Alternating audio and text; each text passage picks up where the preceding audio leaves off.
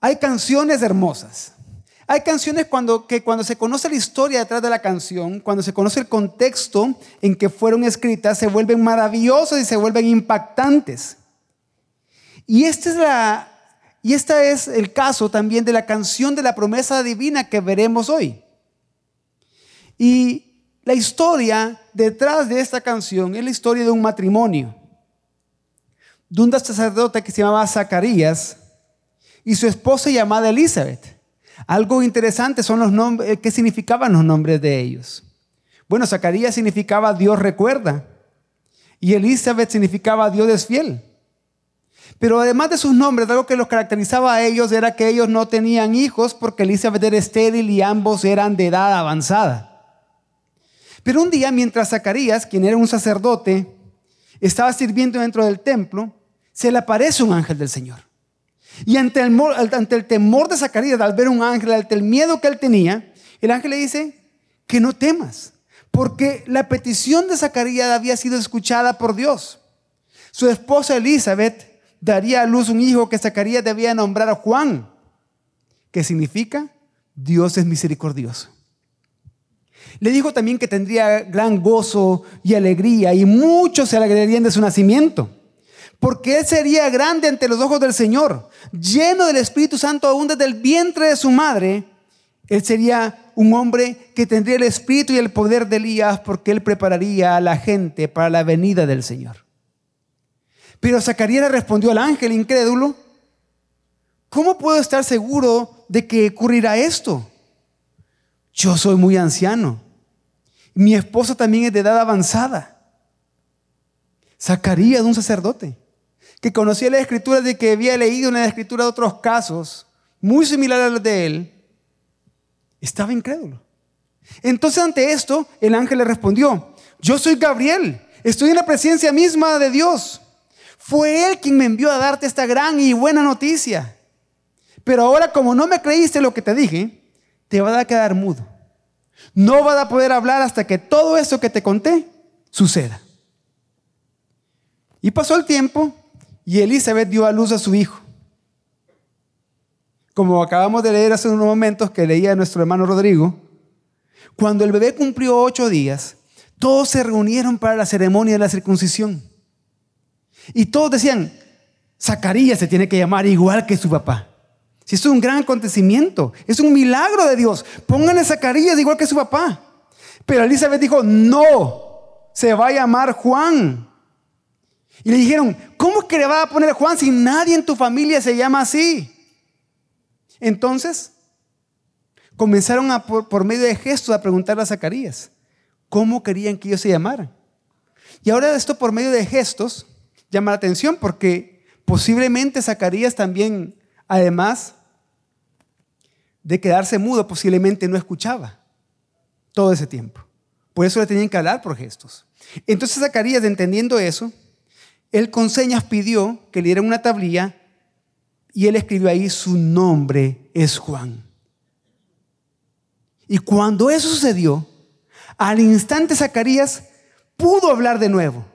Y lo primero que hizo fue alabar a Dios con las palabras, con palabras que hicieron que todos impactaran con palabras que tenemos nosotros en nuestras Biblias abiertas ahorita, en Lucas 1, 67 al 79. Imagínense esto, después de más de nueve meses de no poder decir ni una tan sola palabra, lo primero que hizo Zacarías lleno del Espíritu Santo fue alabar a Dios. Y es por eso que dice que, dice el texto de esta mañana y su padre Zacarías fue lleno del Espíritu Santo y profetizó diciendo, bendito sea el Señor Dios de Israel que ha que nos ha visitado y ha efectuado redención para su pueblo.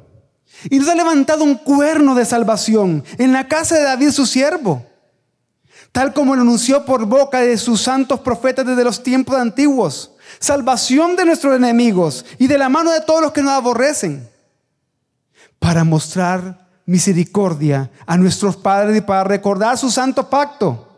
El juramento que hizo nuestro padre Abraham, concedernos que librados de la mano de nuestros enemigos, le sirvamos sin temor, en santidad y en justicia delante de Él todos nuestros días. Y tú, niño, será llamado profeta del Altísimo, porque irá delante del Señor para, preparar sus caminos, para dar a su pueblo el conocimiento de la salvación por el perdón de sus pecados. Por la entrañable misericordia de nuestro Dios, con que la aurora nos visitará desde lo alto, para dar luz a los que habitan en tinieblas y en sombra de muerte, para guiar nuestros pies por el camino de paz. Y esta canción que Zacarías cantó inspirada por el Espíritu Santo se le conoce como el Benedictus, por la primera palabra de este himno en latín, palabra que significa bendito.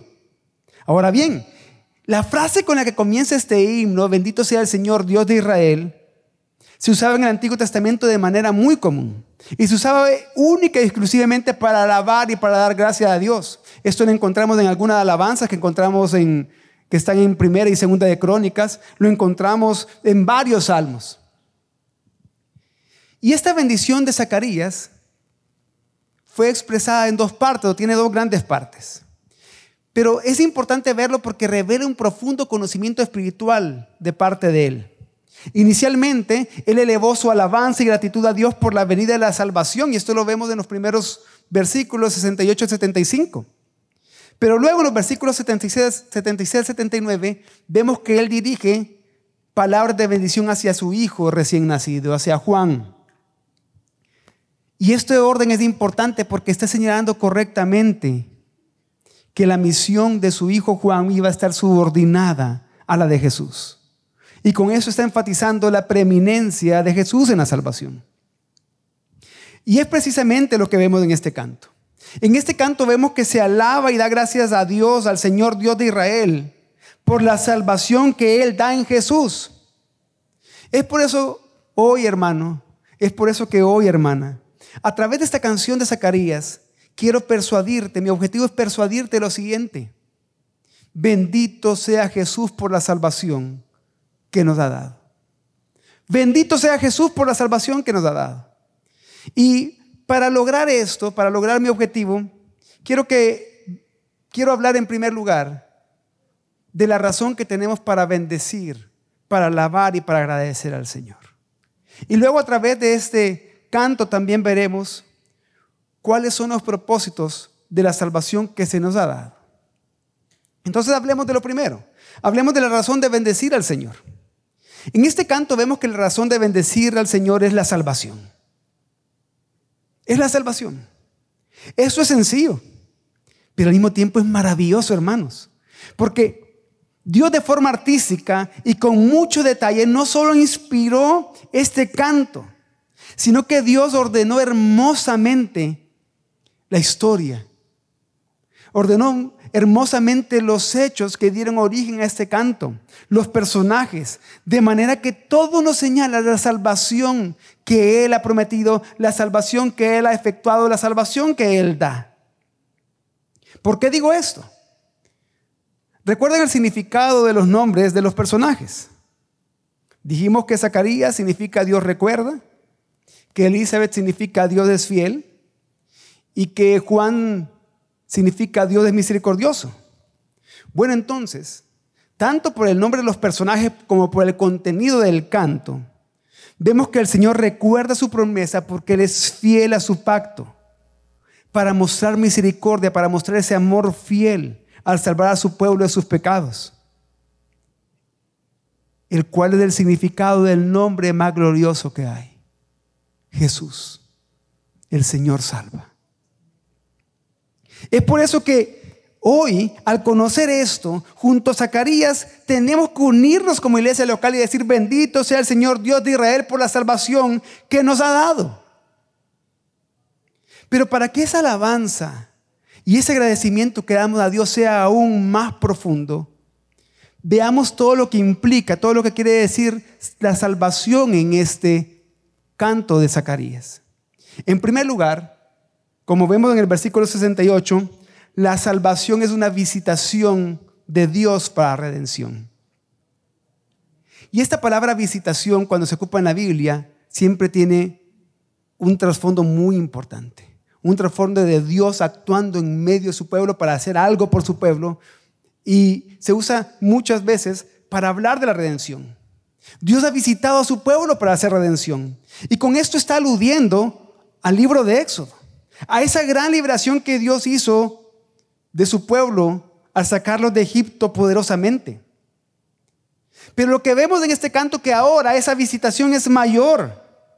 Porque es la llegada del Hijo de Dios de hecho hombre para realizar un nuevo, mejor y definitivo éxodo. El rescate de nuestros pecados por medio de la sangre de Jesús. Hermanos, al conocer esto debemos de alabar y agradecer a Dios porque la salvación es algo que viene de Dios, no de nosotros. La salvación no es un invento nuestro, no es un invento humano, no es un invento de instituciones. Es la visitación de Dios para nuestro bien eterno. La salvación es Dios viniendo al mundo en Jesucristo para redimirnos, para rescatarnos. Pero también vemos en este canto, en los versículos 69 al 73, que la salvación es una muestra de la misericordia de Dios. Y al ocupar esta palabra misericordia en este canto, tenemos que tener en mente la palabra hebrea gesed, que se refiere al amor fiel de Dios por su pueblo, por el cual Él cumple el pacto. Eso significa gesed, el amor fiel de Dios a su pueblo, por el cual Él cumple el pacto. Y es que vemos en este canto que Dios, por su amor fiel, está cumpliendo el pacto que muchas veces había hablado por los profetas. Está cumpliendo todas esas promesas. En ese momento se estaban comenzando a cumplir. Dios por su amor fiel estaba cumpliendo el pacto davídico porque estaba levantando el cuerno. Y esta palabra es importante, significa poder. Y el trasfondo de esa palabra cuerno es que los animales entretenían, entretenían un cuerno más fuerte o más grande les daba poder sobre todos los animales para vencer. Y lo que estaba diciendo entonces es que Dios estaba levantando un cuerno de salvación de la descendencia de la casa de David, aquel que vencería a sus enemigos, que traería salvación poderosamente a su pueblo.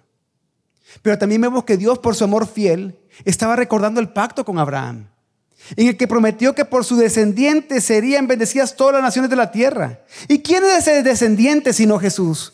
¿Y cuál es esa bendición sino la salvación que él ha traído? Por su amor fiel, hermanos. Dios está revelando que todas las promesas se estaban cumpliendo a partir de ese momento, porque Jesús era el Salvador que Dios había prometido enviar. Pero además, en este canto, como vemos en los versículos 68, 71, 74 y 79 que ustedes tienen abiertos ahí en sus Biblias, vemos que salvación también es liberación. Salvación es liberación. En el versículo 68, Zacarías lo llama redención, que es la liberación de la esclavitud por medio de un rescate, para que por la sangre de Jesús ya no seamos más esclavos del pecado, sino que podamos ser siervos de Dios que la adoran en libertad nuevamente, aludiendo al Éxodo. En los versículos 71 y 74 lo describe como ser salvos de nuestros enemigos y de la mano de todos los que nos odian. Y que en el Antiguo Testamento los enemigos de Israel incluían a los egipcios, a los cananeos, a los asirios, a los babilonios, entre otros. Para Zacarías, el gran enemigo, siguiendo ese, ese orden y siguiendo esa lógica, era el imperio romano. Por eso que en esos tiempos de Zacarías y de mucho antes, los israelitas anhelaban un nuevo éxodo, pero para ser libres del yugo de la esclavitud romana. Y es que en general la gente en los tiempos de Zacarías, en los tiempos más adelante de Juan el Bautista, cuando él comenzó a ejercer su ministerio, estaba buscando la clase equivocada de salvación, un tipo equivocado de salvación. Pensaban principalmente en términos políticos. Querían más libertad para tener una mejor economía, para poder hacer lo que ellos querían y no estar subyugados a un imperio externo que ni siquiera creía en Dios, sino que eran paganos. Pero ese no era el tipo de salvación que Dios tenía en mente. Aunque muchos tenían en mente una liberación política, tenemos que recordar que la salvación, que la libertad que Dios da es mucho mejor, es mucho mayor. Por eso Zacarías en el versículo 79 cita el Salmo 107. En primer lugar cita el Salmo 107, versículo 10, que dice que Los prisioneros en miseria y cadena son los moradores de tiniebla y sombra de muerte, y esto por causa de su desobediencia. Pero después cita el Salmo 110, 14, que dice, pero que cuando estos clamaron al Señor, el Señor los sacó de las tinieblas y sombra de muerte y rompió sus cadenas. Y esto está apuntando a Cristo. A, que, a quien en, ese, en esa parte del Salmo se le llama la aurora. Quien vino a liberar y a dar luz por medio de la salvación a aquellos que por su rebeldía estaban en tinieblas y en sombra de muerte. Por eso, amigo, amiga, tú que estás acá, tú que quizás has rechazado el Evangelio por mucho tiempo y posiblemente nos acompañas hoy por primera vez o vienes desde hace algunas semanas de estar escuchando la palabra de Dios predicada acá. A ti me quiero dirigir hoy. ¿Te has sentido preso de tus propios afanes? ¿Preso de seguir lo que el mundo dice, prisionero de tus vicios y, adicciones, te has sentido incluso prisionero de tus propios placeres. Y en estas fechas, esa sensación probablemente va a ser más fuerte, se va a incrementar. Porque te vas a dar cuenta que hay muchos a tu alrededor que quizás con alegría y con gozo ven estas fechas. Pero tú sigues estando preso. Y aunque puedas sonreír por fuera y aunque puedas celebrar por fuera, por dentro continúas preso de eso. Continúas encadenado a eso. ¿Te has sentido alguna vez que no importa lo que hagas, que en vez de ser libre, continúas en cadenas? Que después de probar hobbies, de probar pasatiempos, de probar estudios, de probar maestrías, de probar religiones, sigues preso en cadenas. ¿Te has sentido así? quiero decirte que es porque lo estás. Es porque eres prisionero y estás en cadenas. Por causa de tu rebeldía, el Evangelio es de habitante de tinieblas y es de habitante de sombra de muerte. Estás prisionero en la miseria y cadenas de tu propio pecado y desobediencia a Dios.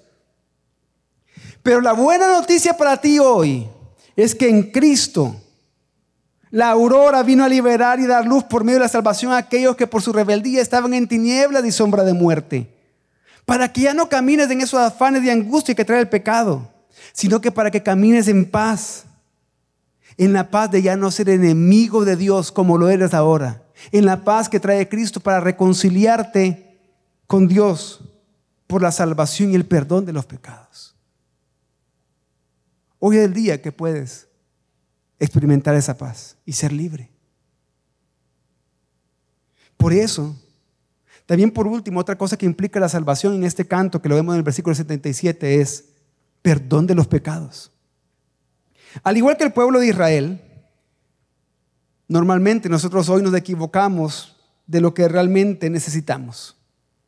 A veces pensamos que nuestras mayores necesidades son según nuestras circunstancias externas. Queremos que Dios nos salve de una mala situación laboral, de una crisis financiera, de un matrimonio con problemas, de alguna enfermedad. Y sabemos que Dios sí puede hacer algo con esas cosas que nos están afectando. Y podemos orar a Dios por su ayuda. Pero nuestra necesidad más grande, hermanos, tiene que ver con nuestro pecado.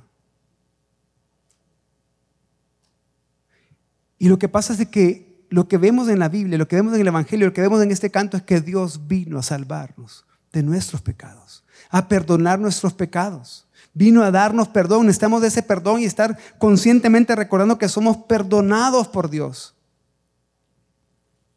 Y es que, hermanos, en nuestras vidas no puede haber una transformación real sin que primero haya una regeneración espiritual un nuevo nacimiento que nos va a guiar a la fe en Jesucristo y al perdón de nuestros pecados.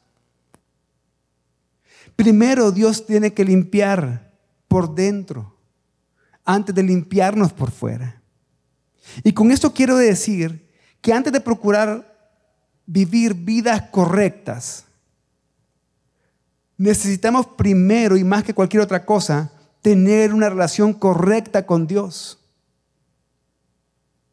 Y una relación correcta con Dios solo viene por el perdón de nuestros pecados, aquello que hemos obtenido en Cristo los que somos hijos de Dios, y aquello que Dios te ofrece si tú ahora no estás en Cristo. Y tenemos que recordar que solo tuvimos perdón por, nuestros pecados porque Jesucristo murió por nuestros pecados y murió para darnos salvación. Ese es el motivo por el cual Él encarnó y recordamos la encarnación en estas fechas. Porque un bebé nació un bebé que es, que es perfectamente hombre y perfectamente Dios nació para que al pasar del tiempo Él muriera para darnos perdón por nuestros pecados. Y esa es la noticia más maravillosa que podemos recibir. Es la necesidad más grande que ha sido suplida por Dios a nuestro favor. Qué gran salvación la que Jesús nos ha dado. Él nos ha visitado para mostrar misericordia, librándonos de la esclavitud y rebeldía al perdonar nuestros pecados. Hermanos, alabemos y demos gracias a Dios. Demos gracias a Jesús porque Él nos ha visitado. Él encarnó para redimirnos, para liberarnos, para salvarnos. Hermanos, bendigamos a Dios porque en Cristo somos parte de un linaje que hereda la promesa del pacto hecha a Abraham. Hermanos, alabemos y demos gracias a Dios porque Él es fiel a su pacto. Él ha mostrado, Él está mostrando y seguirá mostrando que Él cumple cada una de sus promesas por su amor fiel a su iglesia, por su misericordia. Hermanos, esta canción que está acá en Lucas 1, 67 al 79 es para que tú bendigas a Dios, es para bendecir a Dios, para alabar y dar gracias a Dios. No es para que mientras la leas, no es para que mientras la escuches, no es para que mientras la cantes pienses en aquello que te hace falta. Es para que alabes con acción de gracias, celebrando que ya se te ha dado lo más importante, la salvación en Cristo Jesús. Y esto me lleva al segundo punto del sermón. El propósito de la salvación es bendecir a Dios. La gran pregunta que surge acá es, ¿cómo? ¿Cómo bendecimos al Señor en nuestra vida diaria? Y la canción de Zacarías la responde, el Benedicto la responde. Bueno, en primer lugar, bendecimos al Señor sirviéndole. Pero ¿cuál es la manera de servir a Dios? Los versículos 74 y 75 dicen, concedernos que, librados de, la mano de, librados de la mano de nuestros enemigos, le sirvamos sin temor, en santidad y justicia delante de Él todos nuestros días. Jesús te ha librado de tus enemigos para que vivas sin temor, porque Él es tu Señor y de esa manera le adores sin temor. Sirve sin temor ya a la artimaña del enemigo. No quiero decir con esto que las artimañas del enemigo ya no puedan amenazar tu vida, sino que sirve sin temor porque recuerda que aquel que te salvó es aquel que te libre del maligno, como Jesús enseñó en la oración que nosotros conocemos como el Padre Nuestro. Jesús ya venció al enemigo. Así como en el Magnificat que aprendíamos la semana pasada, algo que vemos en este canto es que está saturado de las escrituras. Hay por lo menos 33 referencias al Antiguo Testamento en este canto de Zacarías. Y esto es muy significativo porque también los textos que, con los que el Espíritu Santo inspira a Zacarías a cantar y que fueron registrados por Lucas de acá, hablan de las promesas de salvación que se cumplen en Cristo. ¿Y por qué esto es importante para nosotros para que podamos servir sin temor a Dios? Porque es recordando continuamente la palabra de Dios recordando continuamente el Evangelio que nos ha salvado, que podemos servir sin temor y libres de la culpa y libres de la acusación. ¿Por qué? Porque el gran acusador nuestro, el gran acusador de nuestros hermanos, ya fue arrojado del cielo, no puede tener acceso a Dios. Y como dice Apocalipsis 12:11, que nosotros vencemos por medio de la sangre del cordero y por la palabra del testimonio. Y es porque Dios nos ha salvado, nuestra respuesta entonces tiene que ser servirle a Él en adoración, recordando su palabra, pero también glorificándola al llevar una vida santa y recta. Él nos salvó para que lo sirvamos. Y por lo tanto nuestro servicio debe ser conforme a su carácter, debe ser de acuerdo a su carácter. Él es santo y justo y tenemos que servirle de esa manera a Él. Esto implica que debemos de servir consagrándonos continuamente a Dios. ¿Qué quiere decir esto? Que nos apartamos para Dios, que reconocemos que somos de Él, porque Él nos salvó, que le pertenecemos a Él. Entonces, para consagrarnos, para vivir apartados para Dios y servir así en santidad y en justicia, debemos de examinar cada día las motivaciones de nuestro, servicio. ¿Por qué le sirvo a Dios? ¿Por qué le sirvo a Dios? ¿Por qué le sirves a Dios? ¿Porque no tienes nada mejor que hacer con tu tiempo? ¿Porque te sientes solo y estás rodeado de personas en el ministerio? ¿Porque son las cosas que te gusta hacer y quieres hacer las cosas que te gusta hacer? ¿Por qué realmente le sirves a Dios? Hermano, tú le sirves a Dios porque eras pecador, eras miserable e indigno de cualquier bien de parte de Dios, pero aún así Dios te salvó y te rescató del pecado y de la muerte eterna. Y ahora le pertenece a Él y ahora por eso tú le sirves a Dios. No es tan difícil de responder cuando lo vemos a la luz del Evangelio y no a la luz de nosotros mismos. Y es que también además de poder analizar las motivaciones de nuestro servicio para servir a Dios sin temor, en santidad y justicia, debemos evitar contaminarnos con todo aquello que nos impida servir de esta manera a Dios. Contaminarnos con todo aquello que va en contra del carácter de Dios. Pero al mismo tiempo debemos de acudir diariamente a Él para santificarnos, porque solo no podemos.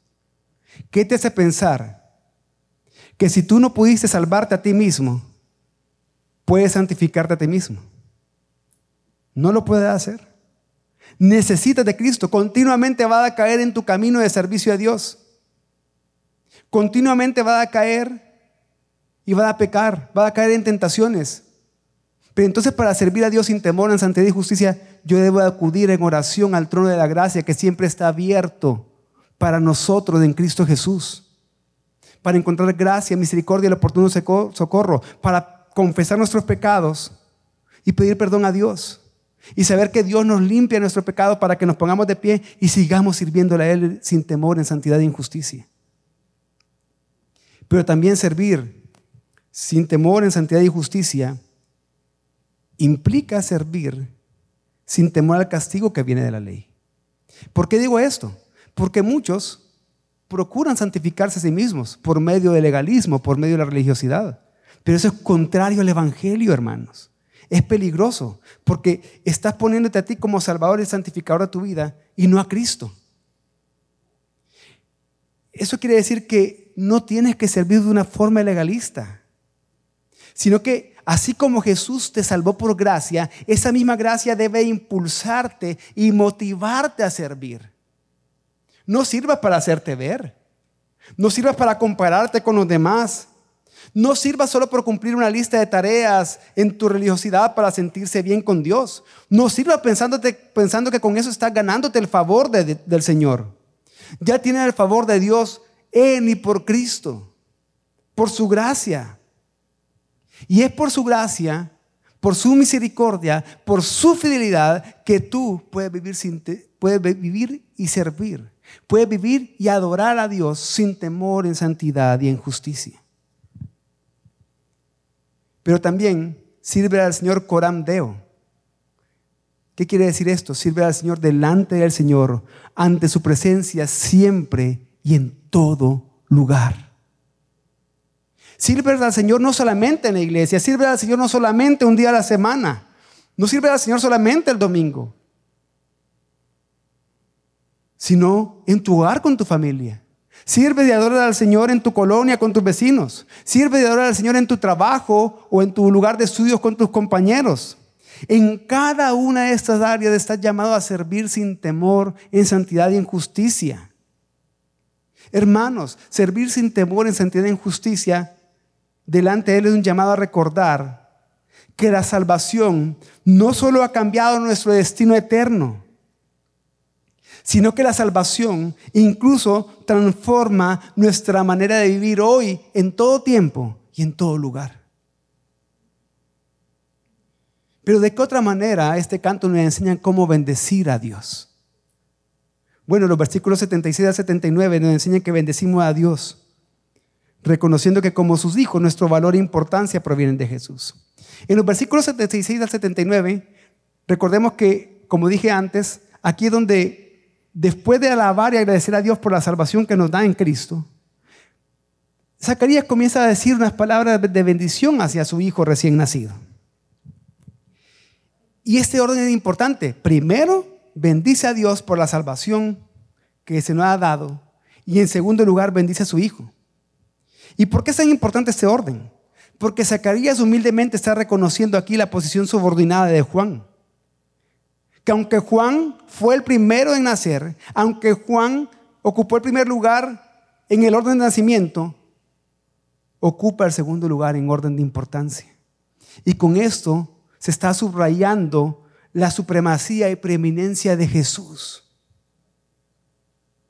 Entender esto, hermanos, debe hacerte reconocer que tu valor y tu importancia no vienen de cosas externas como posiciones, como conocimientos o como capacidades, sino de ser hijo de Dios en Cristo por la salvación que Él te ha dado. En eso radica tu importancia y tu identidad. Pero este pasaje también tiene una importante aplicación para todos aquellos que somos padres y estamos aquí hoy. Muchas veces nosotros pensamos en lo que nuestros hijos llegarán a ser o lo que ya son, en sus logros, en cómo están cumpliendo sus sueños. Y queremos enfocar todas nuestras fuerzas, todas nuestras capacidades, todos nuestros recursos a que nuestros hijos sean el mejor profesional y que cumpla metas, que cumpla sueños. Y hablamos muy orgullosos de nuestros hijos,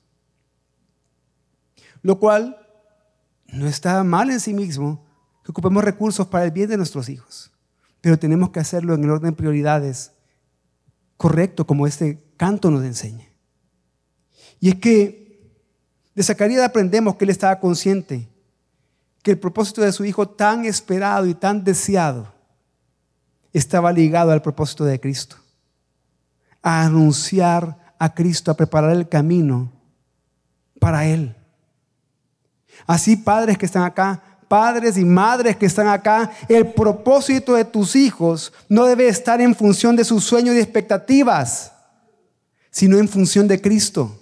Si tú le estás enseñando a tus hijos que su propósito está en función de sus sueños y expectativas, de sus metas, tú lo puedes estar enviando a la frustración e indirectamente los puedes estar llevando a la perdición porque eso va a ser lo primero que se venga a su mente cuando ellos piensen en el objetivo de su vida y en su identidad.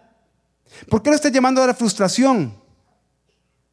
Porque esos objetivos pueden cambiar, pueden no darse, pueden no cumplirse.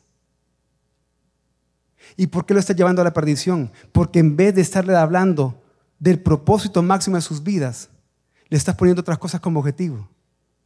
Y entonces de lo que más le va a hablar no va a ser del Evangelio, va a ser de cómo cumplir ese objetivo.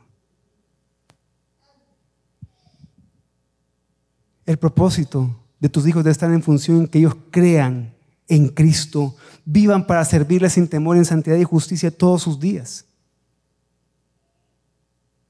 Hace algunas semanas un par de meses que yo estuve fuera del país, yo suelo comprarle libros a mis hijos.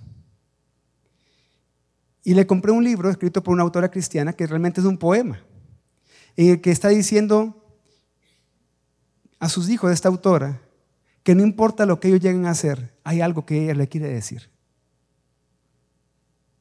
Y pone el ejemplo, si va a ser un constructor y construir grandes edificios, o va a ser un astronauta, va a llegar a las estrellas, o va a ser un artista, un cantante, un pintor, lo que sea.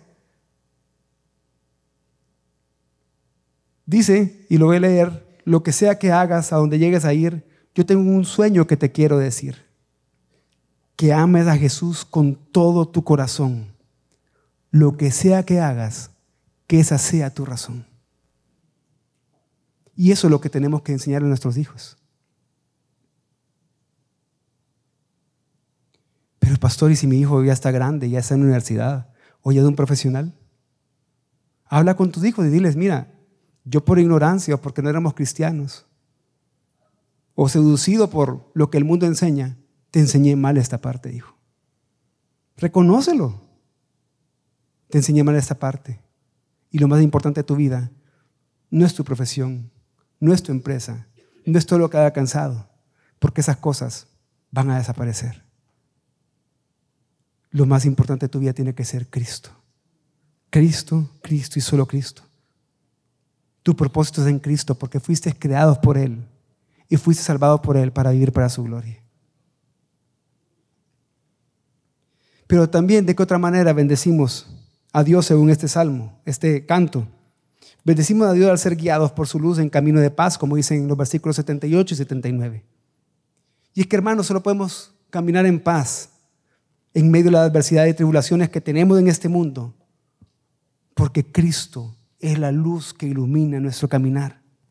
Él nos guía en camino de paz. Pero ¿cómo Cristo hace esto? Bueno, primero por medio de su palabra. Tú tienes que leer, estudiar y memorizar tu palabra. Pero no solamente esto, porque puede ser que tú ya hayas estudiado muchos diplomados, muchos cursos cortos en Semper Reformanda, ya vayas por la licenciatura y estés por graduarte en la licenciatura en teología, o estés estudiando una maestría en teología en otro lugar.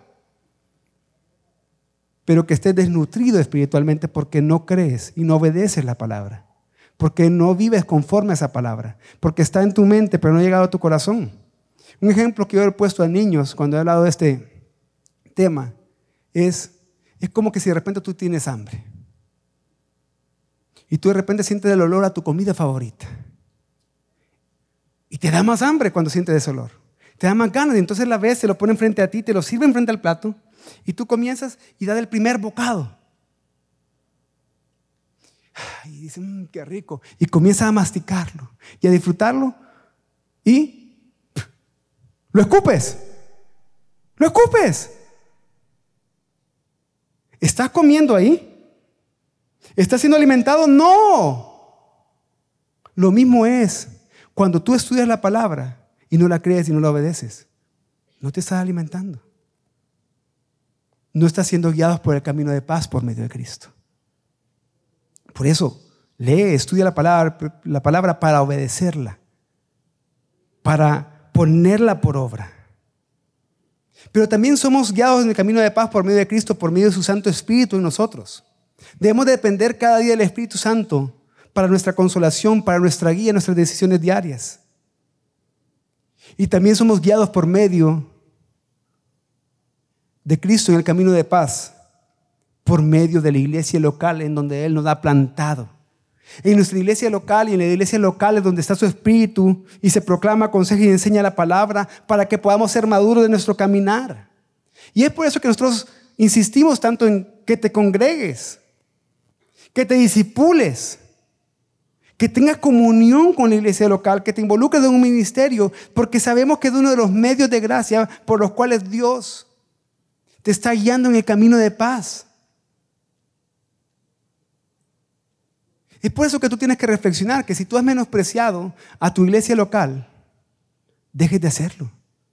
Porque es un medio de gracia que Dios mismo, el Señor que te salvó, ha dispuesto para tu madurez, para que camines en paz. Y para concluir, quiero leer el versículo 78. Ese versículo a mí realmente me impacta. Además de todos que son hermosos, pero este versículo me hace reflexionar mucho cuando dice, por entrañable misericordia de nuestro Dios, con que la aurora nos visitará desde lo alto.